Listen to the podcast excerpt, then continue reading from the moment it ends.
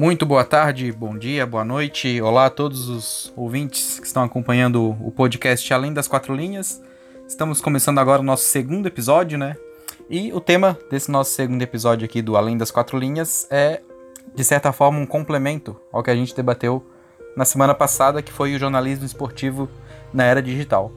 Hoje a gente vai conversar com Cristiano Anduja, um fotógrafo uh, esportivo extremamente renomado, extremamente conhecido no mercado e que tem uma ampla experiência aí para passar para a gente, um conhecimento bem bacana. Vai ser um bate-papo bem, bem enriquecedor e muito agradável, tenho certeza disso. Cris, obrigado mais uma vez por aceitar o nosso convite e a palavra está contigo. Obrigado, Andrei, pelas palavras. É uma honra estar aqui. Poder, poder, esperamos poder ajudar aí a, a tirar algumas dúvidas, a contar um pouco de como é a fotografia esportiva no, aliada à comunicação, né? Certo. É, Cris, conta um pouquinho pra gente da tua história, cara. Quando tu começou, onde tu começou, como que tu decidiu é, seguir por esse caminho, né? Além de ser um fotógrafo, é, é, se dedicar à fotografia esportiva, como que tu chegou nesse, nesse meio, cara? Como que tu chegou nesse mercado? Cara, isso aí foi. Eu comecei mais ou menos por volta de, dos 15 anos, né? A minha história começou por volta dos 15 anos. É, minha família toda sempre gostou de fotografia, essa coisa, né? E por parte do meu pai, sempre teve uma paixão por, por corrida. Até meu pai escutou a. Na época era transmitido por rádio a, o Emerson Fittipaldi ser campeão de, de Fórmula 1, né? E eu sempre gostei muito de assistir também Fórmula 1. E, e aí, depois que o Ayrton Senna faleceu, né? Sempre acompanhei bem ele, né? Então aí eu chamei meu pai para a gente ver o GP de Fórmula 1 em São Paulo. Nisso eu peguei uma câmera emprestada com meu tio, né? É, e aí a gente foi para São Paulo e, e, fotografando da arquibancada, ele passou algumas dicas tal. Isso foi em 95, né? O ano seguinte que o Senna morreu. Então, eu estava no segundo colegial e aí aquilo acabou me despertando, né? Acabei gostando de fotografia, é, e aí logo em seguida, naquela época a corrida era em março, né? Logo em seguida, no meio do ano, veio as férias escolares, a gente viajou e a gente acabou retornando com uma câmera para a família, uma, uma câmera de linha de entrada, né? A coisa mais, é, mais para as famílias mesmo, né? A coisa mais caseira. E no segundo semestre teve as Olimpíadas do colégio. Com aquela câmera eu comecei a fotografar meus amigos, comecei a fotografar as modalidades esportivas, né, meus colegas de, de sala. E aí no outro ano já veio a, o terceirão, já comprei uma lente um pouquinho melhor, né, uma distância focal. E aí, aí no, no isso em 96, que eu estava no terceiro, eu não sabia o que fazer, aí eu prestei dois vestibulares para administração e para jornalismo, né, que era o que mais tinha relacionado à fotografia. Acabei passando para jornalismo e e aí meio que teve a ver, né? É, tudo foi complementando, né? Tudo se completa na parte da, da comunicação, a fotografia é um complemento, né? E aí foi que já no primeiro ano comecei a colaborar com jornalzinho aqui do Folha da Lagoa, que era de uma professora.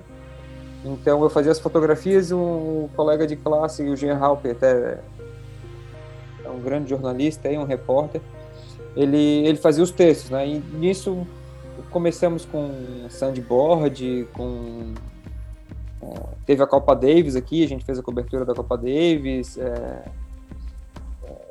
isso em 97, né, no meu primeiro ano, e também eu lembro que teve uma etapa de hipismo, né, tinha um colega meu do, do colégio que, que era relacionado, então ele, ele até estava vindo morar na Europa e acabamos fazendo uma matéria deles. Foi aí que começou e, e aí nisso já já fui credenciado na Associação de Cronistas Esportivos, já comecei a fazer alguma coisa de, de futebol, é, eu chegava no Figueirense e fotografava os jogos e, e ia com, com negativo, com, com, as provinhas, né? Aquelas tirinhas que se fazia o negativo ia para os jogadores para vender, né?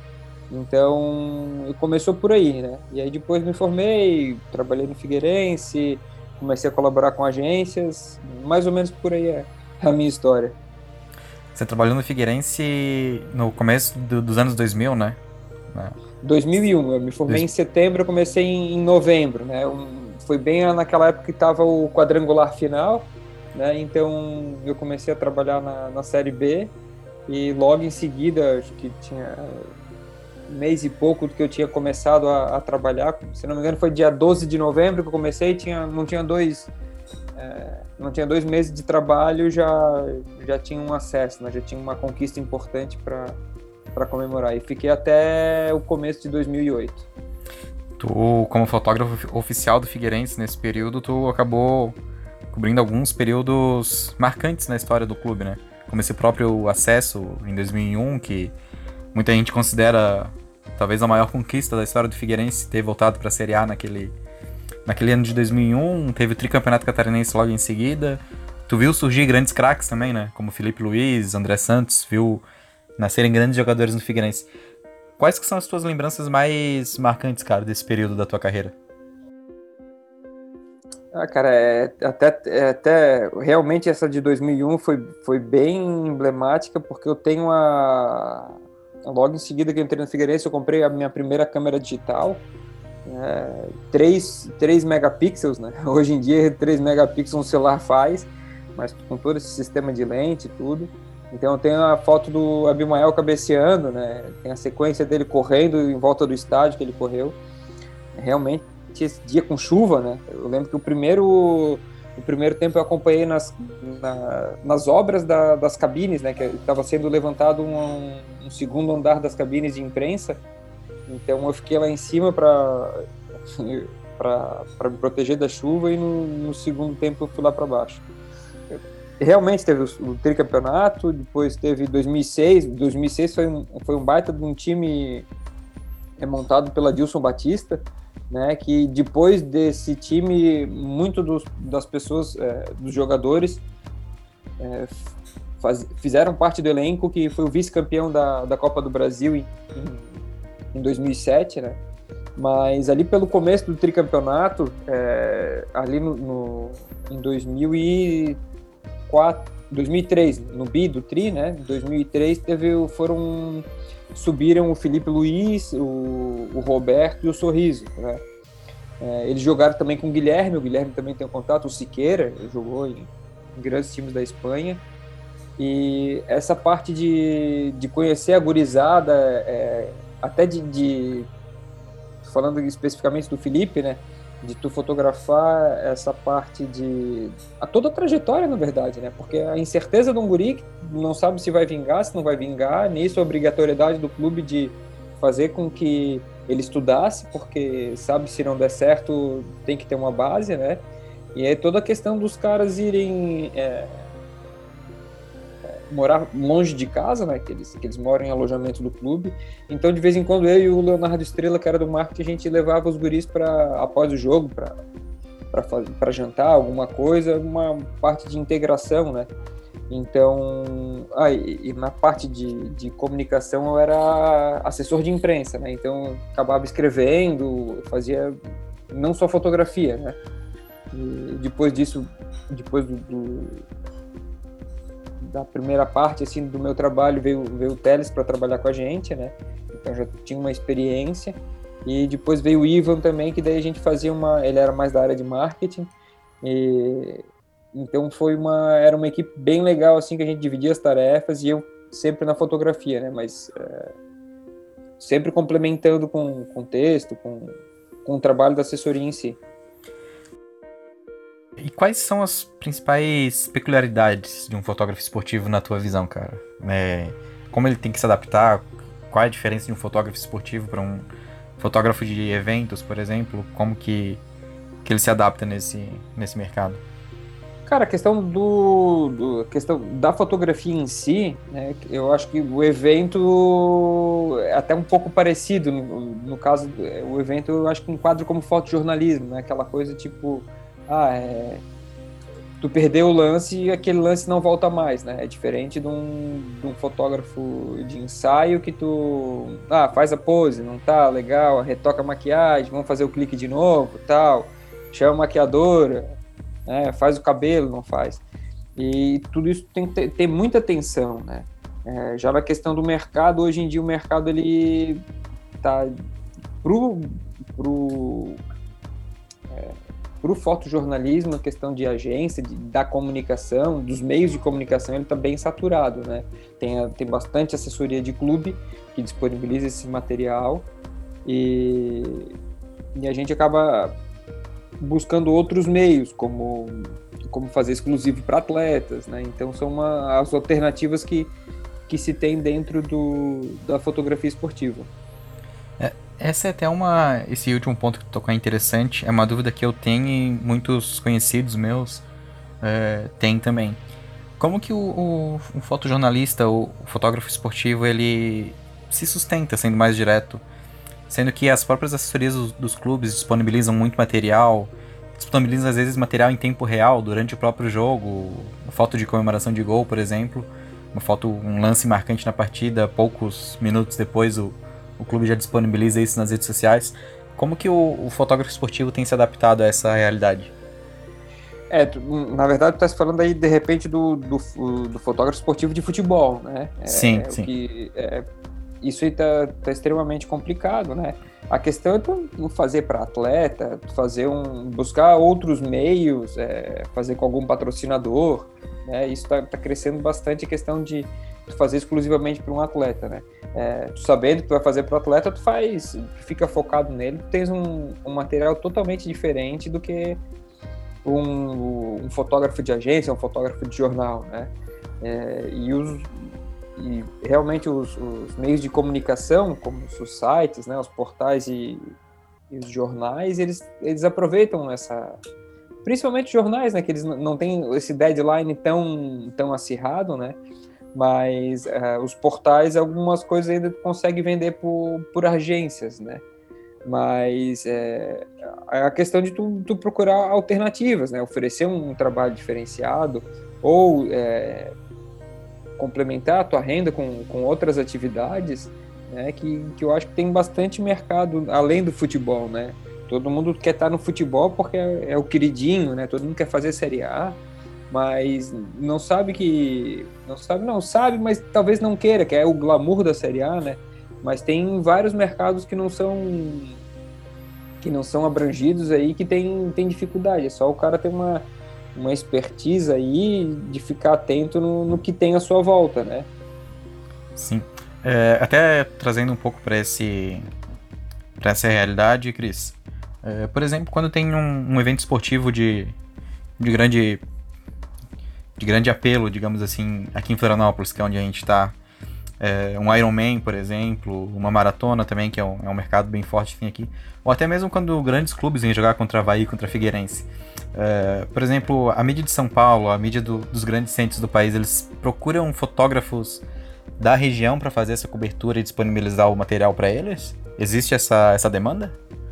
Geralmente são agências, né? Tu faz pelas agências, né? É, já, já se tem isso aí, né? A questão do clube, geralmente, ou o clube contrata ou o clube envia o seu fotógrafo, né? Mas os jornais que já estão acostumados, tem até alguns pacotes com certas agências, né? E as agências não são agências locais, são agências nacionais, que aí eles têm correspondentes em correspondentes, colaboradores em, em todas as cidades, né? Meio que ele já tem um planejamento, né? E geralmente não tem só uma agência, tem três, quatro disponibilizando material, né? Então dá, tem essa oferta. Tu tem um, um currículo bem vasto, no, principalmente no futebol, né, né, Cris? Atuando sendo fotógrafo oficial do Figueirense, fazendo grandes coberturas de, de grandes competições, né? Como Copa América, por exemplo, Mundial de Clubes também. Uh, mas tu já cobriu eventos de outras modalidades esportivas, né? De quais, quais foram, as, uh, além do futebol, as principais modalidades que tu cobriu, as principais competições e as que mais tu tem, tu tem memórias marcantes, digamos assim, que tu mais se orgulha de ter feito? É, Copa do Mundo eu não fiz, né? Mas eu acho que temos nos dois patamares aí dos, dos, dos, eventos mundiais mais desejados, né? Olimpíada e Copa do Mundo. Copa eu não fiz. Vamos ver se de repente no Qatar aqui a gente, a gente consegue ir, estou trabalhando para isso. Mas Olimpíada realmente é uma coisa, eu fiz pela, eu fiz pela Confederação de Tênis, né? Fotografando os tenistas, e também fiz para uma agência, né? E ela, a agência daí tinha contrato com agências internacionais e acabava encaminhando esse material. É, Olimpíada realmente é, é, uma coisa de outro mundo, até por terem mais, é, mais modalidades, né? Então é, é uma coisa assim de outro mundo, né? É, e aí uma coisa mais recente, realmente o Mundial, é, ano passado, ano, não ano passado, né? Digamos a última temporada, 2019, Sim. e a final da Libertadores, que a final da, eu estava fotografando o Felipe, né? É, no final da Libertadores eu também estava fazendo para a Staff Imagens, que era a, agência oficial, né?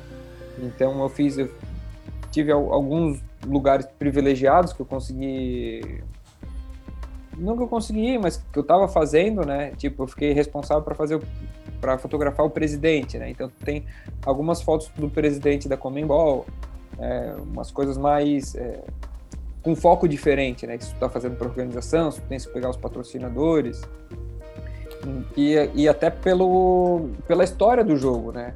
Ser virado nos, nos cinco minutos finais, sete minutos finais, não sei exatamente, mas é pela história do jogo é uma coisa marcante, né? E a, a, apesar de não ter ganho o, o, Mundial, a, o Flamengo, acompanhar o Flamengo no Catar com o Felipe, a questão de estar num país de Copa do Mundo, já meio que já, já fui meio que também pensando na, na preparação para uma Copa do Mundo, né, já, já se ambientar. E foi uma grata surpresa, uma grata felicidade, não pelo, pelo Flamengo, obviamente, que eu tenho mais contato com o Felipe, mas eu também tenho um pouco de contato com o Firmino, né? Até por serem dois que estavam no Figueirense e, pô, os dois chegaram lá, e então fico feliz pela parte do Firmino também, né? Então esses eventos aí, com certeza, são, são os, os mais emblemáticos tem cobriu bastante competições de vôlei também, né? Vôlei, próprio tênis, né? Pela, nas Olimpíadas. Tem essa, essa experiência nessas modalidades também, né, Cris?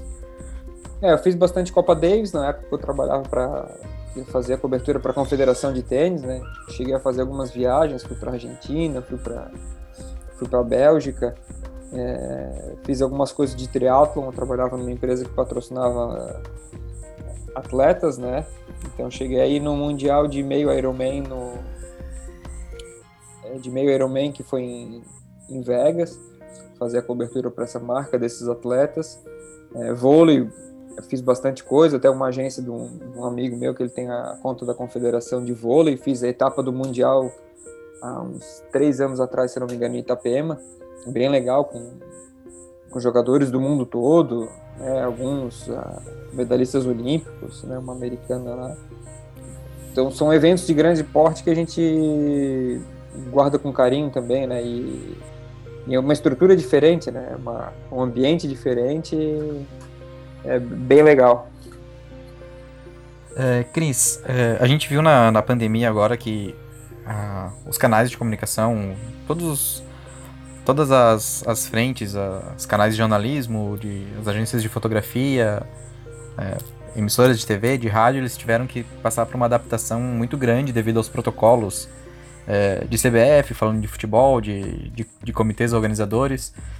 E fa falando especificamente nas competições aqui do Brasil, a CBF, no começo das competições, limitava o acesso ao gramado aos fotógrafos dos clubes e aos cinegrafistas da, da TV que, que detêm os direitos de transmissão. É, o quanto isso prejudicou o trabalho dos fotógrafos que não são os fotógrafos oficiais de clubes, né? E como que foi para se adaptar a essa realidade, fazendo fotos de não tão próximos ao, ao, ao jogo, ao que está acontecendo? É, a questão de realmente de, de tu ter uma distância é, é complicado porque tu não tem. É, tu tem que ter uma lente melhor, tem que ter uma câmera com mais resolução para dar um corte, para tu aproximar, né? É, a questão do acesso ao gramado ainda está limitado, né? A questão do acesso ao gramado, né? A gente está na arquibancada, né? Acesso ao gramado há pouco liberaram para os fotógrafos oficiais dos clubes. Tem alguns estádios como é, os grandes que não tem o alambrado, né? E, o, e a arquibancada chega até bem, bem próximo ao campo, digamos até na mesma altura, ele fica mais parecido, né? Mas é, em outros estádios que tem um alambrado, o cara tem que ficar mais para cima, né? Eu vejo que é uma questão de segurança, mas até uma argumentei com com diretores da, da Federação Catarinense, pô, é um, a linha do gramado tem tem o campo mede mede 100 metros, né? Se tu botar um fotógrafo a cada 10 metros, tu consegue ter 11 fotógrafos. Pô, pode botar eles no, no gramado na linha na linha inversa das cabines, né? Obviamente é um pouco ruim por causa da luz, eles um contra-luz, né? Mas é uma questão que tu consegue, dar, tu consegue pensar e consegue fazer. Às vezes eu acho que é um pouquinho de, de ter um olhar diferente, sabe? De escutar, de... Mas... É... E a questão de, de fazer foto de cima, no caso, é questão de se reinventar, né? Tens que estar tá, tá preparado para o que deve é, da posição que tu tiver para ter ideia, a Copa do Mundo, a, a Libertadores, a Copa América, Mundial, tu tens uma, tens uma cadeirinha lá e tu, tu, é, design, tu é designado, tu escolhe por ordem, dependendo, tu, tu escolhe um lugar e tu fica o tempo todo. Ah, mas o, time que eu tô cobrindo vai mudar no, de lado no segundo tempo. Ah, então tenta combinar com alguém para tu fazer essa troca, porque tu é lugar marcado e tu tem que tu tem que ficar ali, tu tem que se adaptar, né? E questão de, ah, tá fazendo de cima. Em Copa do Mundo tem, tem várias pessoas que ficam em cima, né? As grandes agências botam quatro fotógrafos no gramado e dois para fazer de cima, né? É, tem, tem fotos emblemáticas aí do até da, da Copa do Mundo 2014 do Neymar sendo saindo na maca, né? Depois da, da contusão que ele teve, uma foto de cima pega ele deitado na maca, ele saindo pelo portão. Então são uma questão de, de oportunidades. Ah, vai ter menos lance, vai ser é uma coisa diferente. E a questão da vendo agora questão de, de federações, de organização, é, eles, que, eles que acabam perdendo um pouco, porque se tu tá de cima, é, tu não pega a placa de publicidade do outro lado, né? Parece que eles pensam mais na placa de publicidade só para transmissão de TV. Né? Mas tu estás na linha do gramado, no caso o fotógrafo, ele está pegando do outro lado a placa de publicidade, está gerando mídia espontânea para o patrocinador, né? É, e quando tu tá em cima, geralmente tu pega o fundo do gramado, né? Tu pega o fundo verde. Acaba sendo uma foto feia, então eles também saem perdendo nisso, né? Nessa, nessa parte aí. Sim, é, e nesse, essa questão de publicidade, ela é interessante. Eu já até tinha, tinha pensado um pouco nisso, até quando eu trabalhava em, em assessoria de clube, a gente, a gente compartilhou algumas, algumas partidas, né, Cris? Mas eu já, eu já havia percebido isso, que pedir uma mídia espontânea relevante, porque fotos tuas, por exemplo, saem em muitos portais, em diversos jornais impressos, sai uma foto do Cristiano Andu, do Cristiano Andujar em foi feito no jogo de, da semana passada, no jogo da, da rodada passada. E eles acabaram perdendo essas mídias justamente por não ter essa adaptação, né? Não liberar, não limitar a quantidade de fotógrafos no, no gramado, liberar apenas para fotógrafo do clube, como, como tu mesmo disse que foi faz pouco tempo que, que ocorreu essa liberação também, né? Então acho que eles deveriam reconsiderar isso, eu concordo contigo, eles deveriam reconsiderar esse ponto.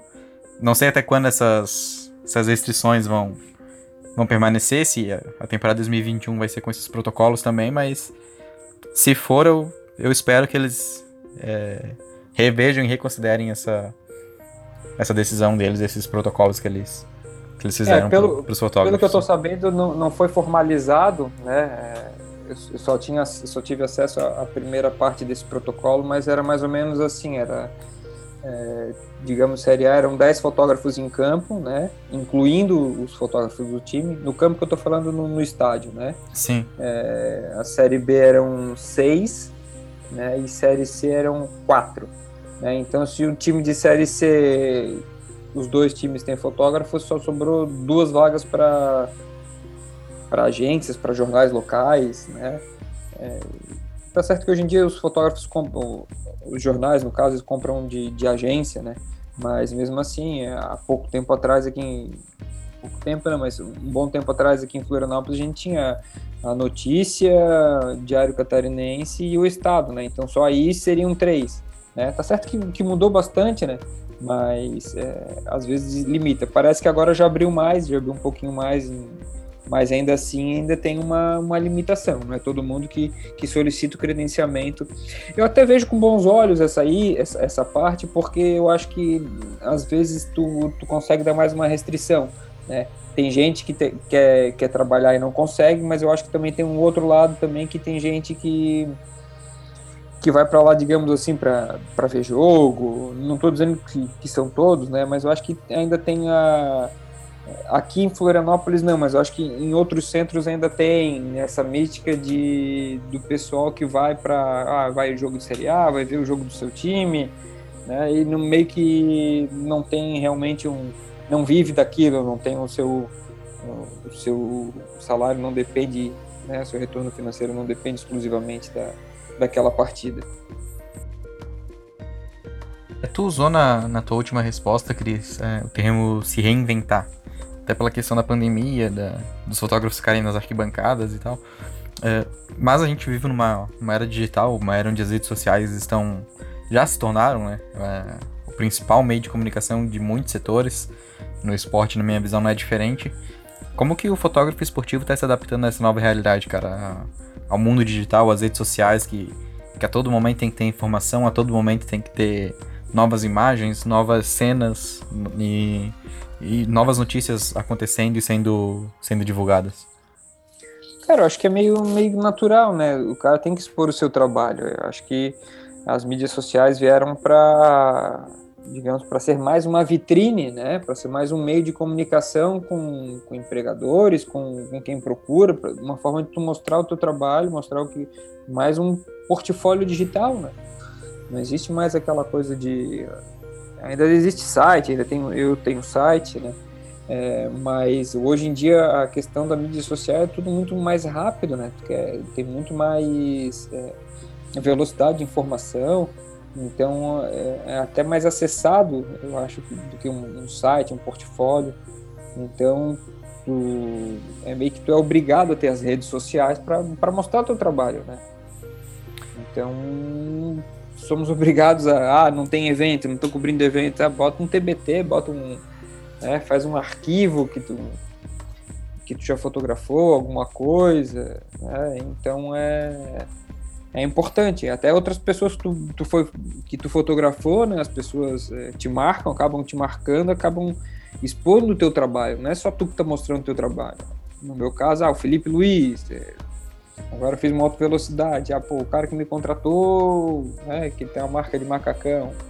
É, um, as redes sociais, o cara tá lá, o cara tá me referenciando, né? Então ele tem, não é só o meu círculo, né? Não, só são algumas hashtags, são, a gente acaba indo para fazendo umas conexões, né, de outras hashtags, de outros perfis que que vai ampliando o nosso nosso network, né?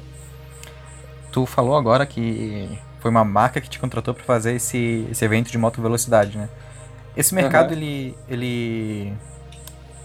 Ele é bastante aquecido, cara. Tem bastante procura por marcas, por empresas de material esportivo, por patrocinadores que, que contratam um, um fotógrafo esportivo para cobrir determinado evento para expor a marca dele? Tem, tem. É, até uma. A, a porque, como, como eu falei antes, todo mundo quer fazer Série A, sabe? Então acaba que, que acaba tendo uma, uma demanda reprimida de, de outros, né? É questão, é questão tu procurar, tu oferecer o serviço, né? Na verdade, essa marca que eu fiz, os caras têm. O, o cara é piloto, né? E o Edson Luiz Mamute, ele corre da, no Superbike, né? No Nacional. E foi uma prova de endurance da Yamaha e ele chegou uma, uma época ele estava com dificuldade de ter macacão e acabou que ele conseguiu montar a marca dele, né? E ele corre. Então hoje eu acho que a metade dos macacões hoje em dia, né? É, lá, pelo menos 50% ele é, são dos pilotos usam o macacão dele. Ele também patrocinou a prova, né? Era um dos patrocinadores da prova. Ele correu a prova e para entrar no meio dessa aí, só para finalizar, é um dos, dos caras assim do fora do motociclismo que estava usando o macacão dele era o Lugano, o zagueiro que era do São Paulo, da, da seleção do Uruguai. E a gente conseguiu emplacar uma, uma matéria, uma notinha no, no site do UOL, na parte do, da página do São Paulo, né, falando de moto velocidade, mas mostrando que estava alugando lá e estava usando o macacão do cara. Então, pô, o cara ficou agradecido, né? Então, são coisas assim que não só a questão da fotografia, mas trabalhar junto com a, com a assessoria de imprensa, de ter esse olhar atento de, do que, pode render, né? São, são coisas diferentes que, que ajudam a, no teu serviço, né? Ajudam a mostrar a tua, o teu olhar atento do que, que tu é capaz de fazer, né? Sim, é até um é um mercado que é, foi novidade para mim, inclusive, quando tu me falou agora. A gente, quando pensa em fotografia esportiva, a gente, nós que somos de fora, tem uma visão um pouco limitada, né? Ah, o, Chris vai para cobrir jogo para fazer foto do, do jogo, da Série A, da Série B, vai cobrir Havaí, vai cobrir Figueirense, vai cobrir tal jogador e a nossa visão se limita a isso. Mas tem, tem uma indústria por trás também, né, que pode gerar oportunidade para os fotógrafos. Sim, tem, é isso que eu falei, a questão de estar tá atento, né? Tanto que eu fiz uma brincadeira no meu Instagram na, na sexta-feira, quando eu fui. Ah, tô indo para onde? Aí uns dois, três, ah, tá indo para Bragança Paulista que o Flamengo vai jogar lá, vai fotografar o Felipe Luiz. Então os caras já estão meio que vinculados isso aí, né? A questão de. E, e, muita gente fala, ah, não tem mercado, não tem mercado. Cara, basta procurar. Não sei se tu sabe, Florianópolis tem, tem time de beisebol. Né? Não sei se tem alguém que faz foto lá é, tem, pô, fiz muitos anos aqui pro para agência oficial o, o Desterro Rugby. Os caras foram, os caras acho que tem uns dois títulos nacionais de, de rugby, né? Então, porra, eu fazia todos os jogos deles aqui, era o correspondente da agência oficial, cheguei a fazer seleção em Blumenau, né? Então, são coisas que a gente não, não tá atento, não, não tá muito na mídia, mas, pô, tem, é um filão. É questão de tu procurar de tu vender foto para atleta, para jogador, pô, se não tem. É, ah, mas o cara não compra, não compra porque não tem fotógrafo lá, entendeu? É, a gente tem que fazer essa pergunta: ah, o cara não compra por quê? Tem fotógrafo? Tem alguém oferecendo serviço? Não tem. Então, vai, é questão de, de meter a cara, digamos assim, né? O não a gente já tem, né? Já é questão de, de ir atrás. É. Outros, outras modalidades esportivas aqui, em, falando de Florianópolis, que, que, são muito fortes, ao meu ver, é o remo, né? Um esporte muito tradicional aqui. E o beach tênis também, que tem crescido muito nos últimos anos aqui, na, aqui em Floripa, tanto no amador quanto no profissional, né? A gente vê equipes aqui da região de Florianópolis conquistando títulos nacionais, disputando competições internacionais e, pelo menos na grande mídia, a gente não vê a gente não vê tanta divulgação e não vê tantas imagens, não vê um, um mercado fotográfico em torno disso, né? Talvez sejam outras oportunidades também pra gente, para quem deseja entrar no mercado, por exemplo, começar a explorar. É, mas de repente, vou, vamos fazer uma reflexão aqui, mas será que não tem por causa do fotógrafo não tem porque não existe uma assessoria de imprensa para divulgar esse material? Exato, entendeu? exato. Pode de repente existe, como eu falei, de repente existe, mas tipo, o cara vende para para atleta as fotos, né?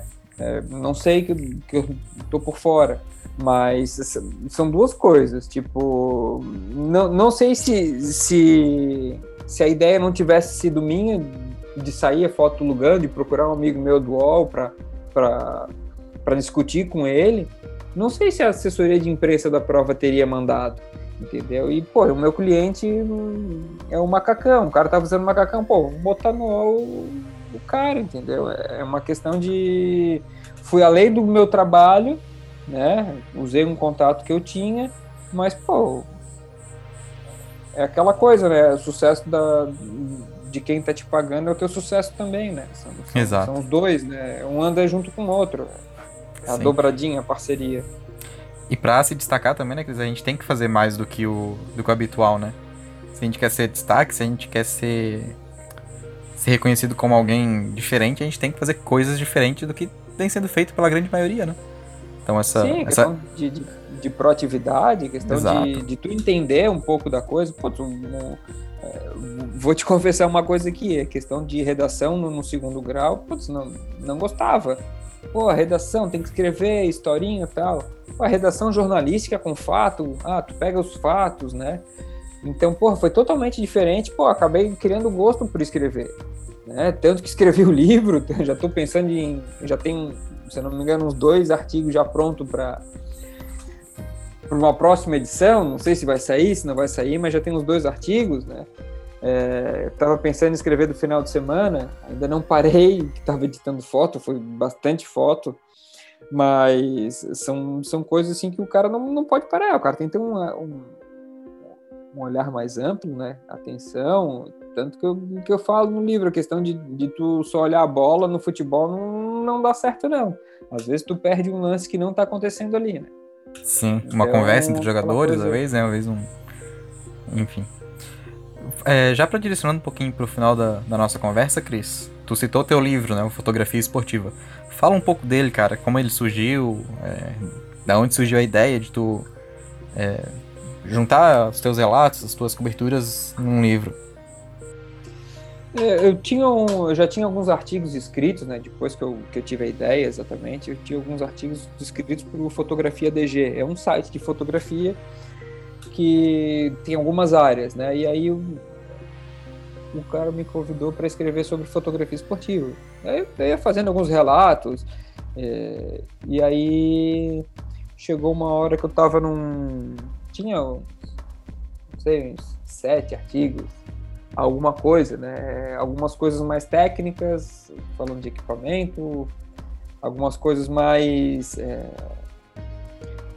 mais, digamos, de um diário, contando como foi a, até uma delas é a cobertura da, de quando o Brasil ganhou da Espanha na Copa Davis em 2014 em São Paulo, eu contando certinho como é que foi a minha semana, e, e, meio que dando exemplo com fotos, né? Meio que misturando fazendo as duas coisas, né? E aí chegou em 2018, se eu não me engano. 2018, é, no segundo semestre eu estava meio que de bobeira, estava meio que de esperando algum evento acontecer, estava na frente do computador, né? Tava entre um, um compromisso e outro e esse, pô, eu vou eu abri um programa e um programa que já disse, ah, você pode publicar o seu livro na Apple Books. Porra, dá para fazer, eu vou começar a usar esse programa. Daí comecei, peguei os, os artigos, fui, fui compilando, né? E a partir daí começaram a, a surgir mais alguns, né? E, e aí ele finalizou ele meio que já estava pronto no começo de 2019 e aí como eu ia fazer a Copa América eu disse ah, vamos esperar para para ver se, se o Brasil ganha o título da Copa América. E, e realmente foi ganhou. E então tem mais um livro o último capítulo escrito foi da, da Copa América falando de logística falando porque a galera pensa não pô o cara vai te contratar mas é, ah, o cara vai dar passagem, o cara vai te dar. Cara, tem que correr atrás de tudo. Né? Então, às vezes não é muito assim. Às vezes, até se é uma agência, eles fazem tudo, mas, tipo, eu tava fazendo né, correspondência para uma agência e além de falando dos jogadores, né? Pô, o jogador não vai parar para ver passagem para mim. Eu vou oferecer todo o meu trabalho, né? Então, relatando um pouco disso, questão de passagem, não basta só. Não é só o clique em si, né? Tu tem toda uma preparação antes, tem todo um, um desafio ali, né? Tu pegar voo, hotel, né? questão como é que tu faz deslocamento. Esses, nesses eventos esportivos é uma existe uma área mais, mais fechada que não entra carro, então não adianta tu pegar um Uber, né? Então, mas em contrapartida eles também dão é, um transporte para a imprensa. Então eu ia até o hotel oficial, que esse, que esse ônibus saía e chegava mais perto do, do estádio, né? Basicamente na porta. Então são, são coisas assim que, que pessoas não, não imaginam, né? Que eu esperei relatar. É, e o livro basicamente tem, tem duas partes grandes né? Algumas essas matérias de, de técnica, de equipamento, né? E, e a segunda parte, essa parte de relato de, do dia a dia, como se fosse um, um diário, né? Então, são, tem, tem um relato ali da, do Iron Man que eu fiz, que eu começo escrevendo ele, meio que eu, eu vou colocando horários, né?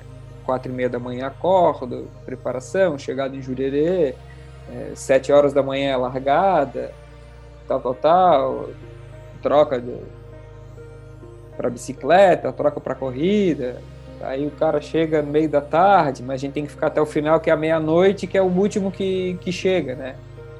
Então, vai meio que relatando o dia passo a passo, né? Detalhando então, a rotina são... também, né? É, eu acho que são, são legais, relatos legais que muita gente não só vê o cara lá, não sabe o, o, todo o trabalho que tem em volta disso, né? Sim, acho que é chegar no estádio, chegar na arena, na, na pista da, da prova, tirar as fotos, voltar para casa, postar, vender e, e é, acabou, tem muito véio. mais além. Tem muito é, mais, né? Muito... Uhum. É, eu tenho eu tenho esse livro, tive o prazer de receber ele das suas mãos, inclusive super recomendo para quem para quem quer saber um pouco mais sobre sobre fotografia, sobre fotografia esportiva, até mesmo sobre jornalismo esportivo, ele é, é um livro muito interessante, bem enriquecedor. Cristo, tem um curso também, né, de fotografia esportiva. Cara, eu ministrei, ministrei no, durante a 2015, durante o WTA.